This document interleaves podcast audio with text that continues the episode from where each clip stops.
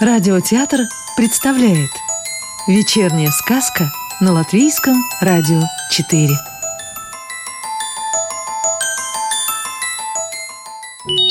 А сегодня слушаем сказки Иманта Зедуниса в переводе Юрия Коваля.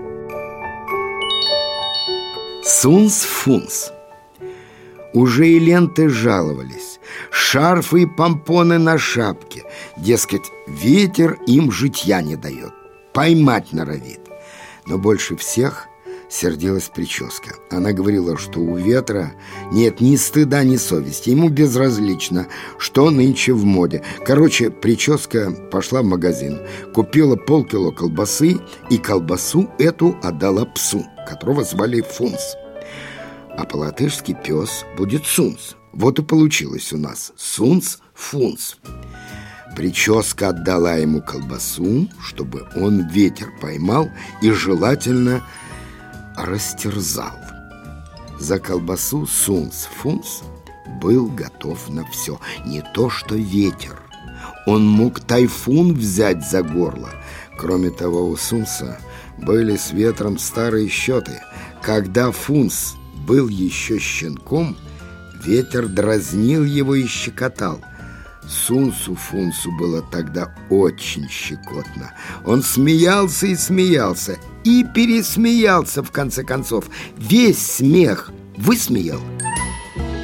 Осталась у него на сердце одна только злоба. Вот и сейчас ветер дразнил его. Сунс-фунс ел колбасу а ветер выхватывал из-под носа колбасный дух. Колбасу-то Фунс лапой придерживал, а запах удержать никак не мог. А кому нужна колбаса без запаха? Загудела вдруг пустая бутылка. Это в бутылке был ветер. Сунц кинулся на бутылку, схватил ее за горлышко и кинул в пруд. Бурлюр-мурлюр. Булькнула бутылка, захлебнулась и утонула. И тут же десяток ветропузырьков, ветерков-пузырьков, эдаких бурлюр-мурлюрчиков взлетели в воздух и уселись на веревку. А на веревке висела простыня. Бурлюр-мурлюрчики попрыгали, повертелись, покрутились и вдруг свелись в один вихрь-ветерок — захлопали простыней. Сунс-фунс схватил простыню за хвост, втащил в дом и принялся терзать. А бурлюр-мурлюрчики шмыгнули в открытую дверцу печки, вместе с огнем фыркнули в трубу. Сунс-фунс выскочил в сад, а ветер на крыше баловался с дымом скручивал дымовые кольца, бросал их в небо. Труба радовалась, она пела и выла, обнявшись с ветром. Увидевши Сунса-Фунса, труба и ветер засмеялись и слепили из дыма огромного черного слона. Вот огромный черный слон. Сунса-Фунса слопал он, запели они. И черный слон вдруг ринулся вниз, размахивая дымным хоботом. Солнце еле успел отскочить в сторону, и слонище промчался мимо, влетел в одуванчики и рассыпался, растаял в небе. А из одуванчиков вслед за слоном поднялось в небо облако пуха. А ветер тем временем выкатил из трубы новые черные мешки дыма. Мешки эти покатились по крыше и вдруг превратились в стадо диких кабанов. Сунс отпрыгнул, кабаны ввалились в одуванчики, и новое облако пуха поднялось над землей. Однако, — вскрикнул Сунс Фунс, — дымных свиней тут еще не хватало. Чтобы успокоиться, он понюхал одуванчик. И тут же пушистая шапка-головка рассыпалась, разлетелась в стороны. Однако, воскликнул Сунц, он снова фыркнул. и новая пухоголова разлетелась перед его носом. «Да у них ветер!» Внутри закричал Сунс-Фунс, схватился лапами за нос и вдруг ясно почувствовал, как ветер бегает по его собственному носу, туда-сюда, туда-сюда. «Солнце доброе!» — закричал Сунс, то есть люди добрые. «У меня ветер в носу!» И он побежал в свою конуру. Он бежал, бежал, бежал. И чем быстрее он бежал, тем сильнее свистел у него в носу ветер. Фифа, фифа.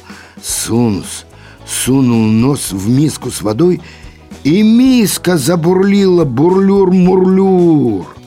Сунс-фунс еще и нос из миски не вынул, а увидел вдруг одним глазом, как ветер теребит хвост коня. Волей-неволей пришлось Фунсу задуматься. Он стал чесать лапой за ухом. «Надо подумать», — думал он, — «надо подумать». Так он чесал за ухом и думал, но придумал только то, что саму придумалось. «Слушай», — сказал Сунс коню, — «зачем ты разрешаешь ветру дуть себе в хвост?» «Пускай дует куда хочет, и в хвост, и в гриву». «Знаешь что?» — сказал Фунс. «Сунь на минуту хвост в озеро, ветер выскочит, и тут я его схвачу». Задом наперед конь подошел к озеру, а сунуть хвост в воду не смог. Ветер играл хвостом, трепал его, теребил. «Ладно», — сказал Сунц, — «теперь все понятно. Ветер сидит у тебя в хвосте. Сейчас я его оттуда выгрызу. Ты только не легайся». Сунц подпрыгнул и вцепился в хвост коню. «Ну как дела?» — спросил добродушный конь. «Поймал, что ли?» «Не знаю, надо подумать». Так Сунс-Фунс висел на хвосте и думал, но придумал только, что надо крепко, очень крепко задуматься. Тут конь взмахнул хвостом, отмахиваясь от слепня и Сунс упал на землю. «Ищи ветра в поле!» — сказал конь и умчался. А Сунс-Фунс побежал в поле. Это было ржаное поле. А над полем, над колосьями ржи, гулял, конечно, ветер. Ржаной ветер.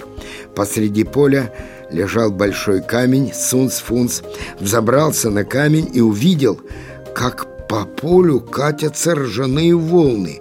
Ветер играл колосьями ржи, и качалось поле, плескалось и перекатывалось, как море, как прибой. Два часа бегал Сунс-Фунс по полю, охотился на ржаной ветер, и к вечеру совсем бедняга выбился из сил, вывалив язык, добрел он домой а навстречу Янсес. Печальный, тихий. «Что с тобой?» – спросил Сунц. «Улетело мне», – сказал Янсес и махнул рукой. «Улетело?» – удивился Фунс. «Это ветер в тебя влетел?» «Какой там ветер? Мать мне дома целую бурю устроила». «Бурю? Но буря это Сильный ветер, значит, ветер в тебя и влетел? Тьфу, плюнул Янсес. Чего ты пристал? Я тебе говорю, мне здорово влетело, мать бурю устроила, понял? Сонсфонс уселся на землю и стал чесать лапой за ухом. Буря и ветер, думал он, кабаны и слоны. Одно влетает, другое вылетает. Что же делать? Как жить дальше? «Слушай, Янсе, — сказал Фунс, — объясни мне, пожалуйста, где эта буря, которая в тебя влетела? Где она?» В груди, друг, сказал Янсес. В душе. А выдохнуть ее никак нельзя. И то верно, друг, сказал Янсес. Надо выдохнуть. И он достал из кармана такую дуделку-сопелку. Янсес дунул в дуделку. Послышался первый тоскливый звук, и дрогнуло сердце Сунса Фунса.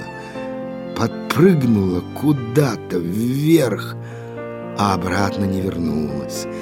Янца сыграл, и Сунс Фунс чувствовал, как проходит его злоба.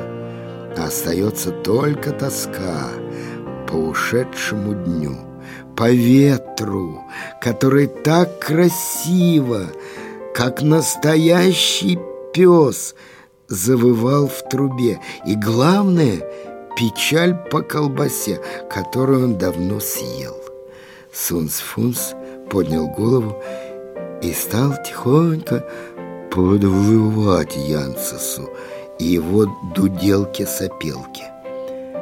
Нынче и прежде, во все времена, воют собаки, когда трубит труба играет могучий орган или простая гребенка поет сквозь папиросную бумагу о путях-дорогах ветра в большом мире. Сказку читал актер Рижского русского театра имени Михаила Чехова Яков Рафальсон. Новую волшебную историю услышите завтра.